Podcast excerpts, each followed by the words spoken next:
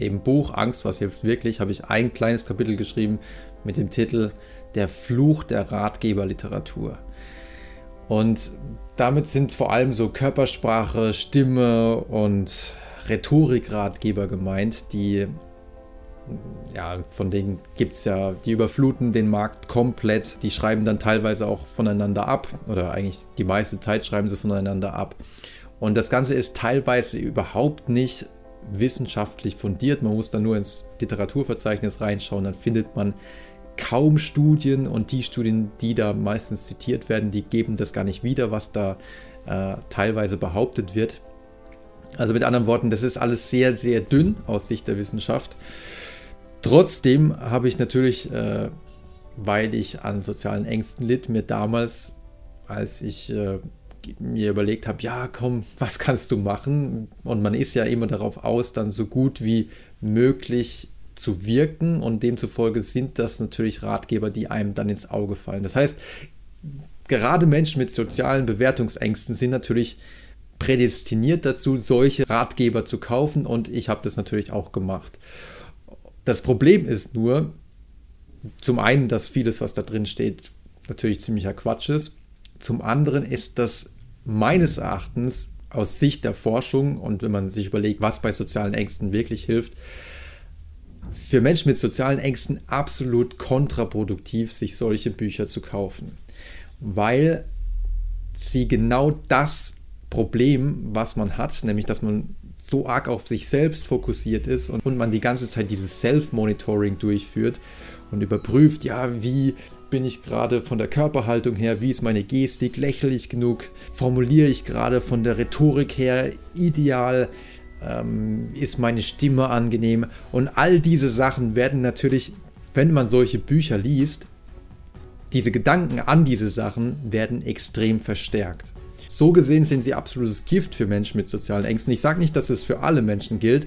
Also manche Menschen, die überhaupt kein Problem damit haben, ähm, mit dieser gesteigerten Selbstaufmerksamkeit, die dann leider häufig dazu führt, dass man in Gesprächen so viel kognitive Kapazität verliert oder beim Referat sehr viel kognitive Kapazität verliert, weil man solche Gedanken hat, wie, ja, wie wirke ich jetzt gerade, wie muss ich mich von der Körperhaltung her präsentieren?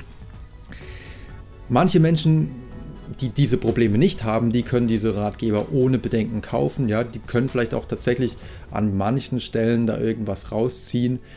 Aber für Menschen mit sozialen Ängsten, davon bin ich absolut überzeugt, sind sie aus zwei Gründen nicht geeignet. Zum einen führen sie halt dazu, dass man noch mehr das Gefühl hat, ja, ich muss erstmal perfekt werden in meinem Auftreten. Ich muss die perfekte Stimme, die perfekte Körperhaltung haben. Und erst dann, wenn ich das alles geschafft habe, dann begebe ich mich in die Situation. Das heißt, man sitzt dann eher zu Hause und liest diese Bücher, aber begibt sich nicht in die Situation rein. Das heißt, man hat hier quasi noch mehr Vermeidungsverhalten, was ja sowieso schon ein großes Problem ist bei sozialen Ängsten. Zum anderen führen sie aber, wie gesagt, zu dieser Erhöhung der Selbstaufmerksamkeit, die eben bei sozialen Ängsten mit das größte Problem Problem ist.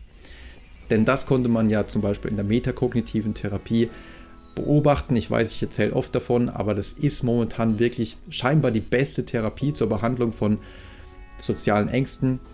In einer Studie konnte quasi sogar ein Weltrekord aufgestellt werden. Also der Therapieerfolg war so hoch wie in keiner anderen Studie zuvor.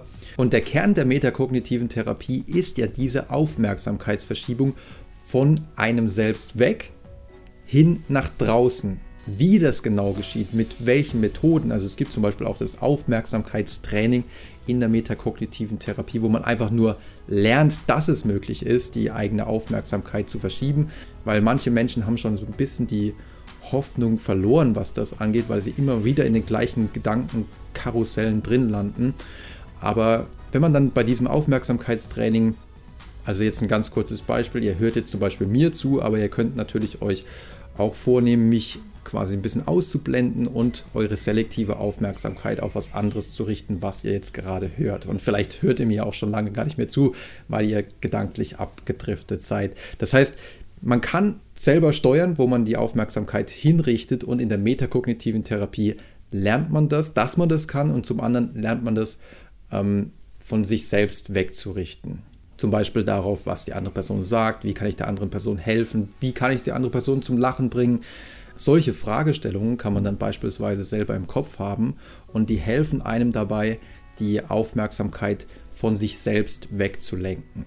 Und wenn das also so effektiv ist, ja, dieses Weglenken der Aufmerksamkeit von sich selbst, weg von diesen Gedanken, wie wirke ich gerade, ja, welche Gefühle habe ich jetzt gerade im Körper, dann kann man sich natürlich im Gegenzug vorstellen, dass viele solcher Ratgeber im Grunde wirklich eine Art Fluch sind für Menschen mit sozialen Ängsten. Und, und, wenn man die dann nicht mehr kauft, dann spart man sich nicht nur das Geld, was man da vielleicht unnötig ausgibt für Sachen, die nicht wissenschaftlich fundiert sind. Zum anderen spart man sich auch die Zeit und ähm, ist nicht mehr so arg in diesem Vermeidungsverhalten, weil man zu Hause sitzt und nur Bücher liest. Und zum Dritten ähm, erspart man sich diese gesteigerte Selbstaufmerksamkeit, die wirklich ein sehr großes Problem ist bei sozialen Ängsten. Und vielleicht noch so ein letzter Tipp, weil ihr denkt dann, ja, aber wie, wie komme ich denn in solchen sozialen Situationen dann besser zurecht? Und häufig hat man dann auch so eine Vorstellung, wenn man jetzt an ein Referat denkt oder an eine soziale Interaktion, dass man dann in dem Moment, wo man daran denkt, so ein bisschen leer im Kopf ist. Also man hat so das Gefühl, ja, mir, wie soll ich das denn bewältigen? Mir fällt jetzt nichts ein. Was soll ich denn da sagen? Und der Schlüssel ist eigentlich, und das ist auch etwas, was mir sehr geholfen hat, sich wirklich komplett auf den Inhalt zu konzentrieren. Natürlich hat man das Gefühl, wenn ich jetzt an ein Referat denke, was ich in Zukunft halten soll, dass mir nichts einfällt, weil ich habe ja auch noch gar kein Thema. Ja, wenn ich keine Informationen habe, über die ich reden soll, fällt mir natürlich nichts ein. Aber in dem Moment, wo ich etwas vorbereitet habe und mich komplett auf den Inhalt konzentriere und mein Ego loslasse, wie ich jetzt in der Situation wirke, dann ist dieses schwarze Loch von ich weiß nicht, was ich da überhaupt sagen soll, natürlich weg, weil ich ja einen Inhalt habe, den ich präsentieren kann. Und auch in sozialen Interaktionen. Natürlich habe ich erstmal das Gefühl, ja, wenn ich an Interaktion denke, ja, was soll ich denn da sagen? Aber in der Situation entsteht ja neuer Content, also neue, neue Inhalte. Ja? Ob das jetzt äh, ist, wenn jemand vielleicht traurig aussieht, dann kann man das ansprechen. Oder wenn die andere Person irgendetwas sagt, dann ist da so viel Content, über den man reden kann, den man natürlich aber jetzt im Moment noch nicht kennt. Und deswegen hat man jetzt im Moment das Gefühl, ah, ich weiß nicht, wie ich, was ich in dieser Situation sagen sollte. Aber wenn die Situation da ist, dann ergeben sich aus der Situation so viele neue Inhalte, auf die man sich konzentrieren kann. Und paradoxerweise werdet ihr dann, wenn, ihr, wenn es euch gelingt, eure Aufmerksamkeit dahin zu verschieben, auf den Inhalt dessen, was da passiert, werdet ihr wahrscheinlich viel besser und als authentischer wahrgenommen, ähm, als wenn ihr versucht, euch irgendwelche Körpersprache, Rhetorik-Tipps anzueignen. Also es gibt ja manchmal, wir hatten da auch einen Professor an der Uni, der da hat dann teilweise unglaublich lange Pausen eingebaut und hat teilweise unglaublich langsam und pointiert geredet und es hat überhaupt nicht authentisch gewirkt und man denkt sich nur, oh bitte, hör auf, solche Rhetorikratgeber zu lesen. Der hat tatsächlich auch selber so Rhetorikkurse angeboten und bei manchen Politikern merkt man das ja auch, wo man dann denkt, oh nee, der versucht ja jetzt irgendwie durch eine tolle Körpersprache und Gestik weltmännisch zu wirken, aber das wirkt halt nicht authentisch. Und deswegen könnt ihr euch das Geld für solche Ratgeber getrost sparen. Stattdessen begebt euch lieber häufiger in solche Situationen und trainiert vielleicht eure Aufmerksamkeit auf den Inhalt zu richten. Ich hoffe, ihr fandet es interessant und wenn ihr wollt, sehen wir uns gerne beim nächsten Mal wieder.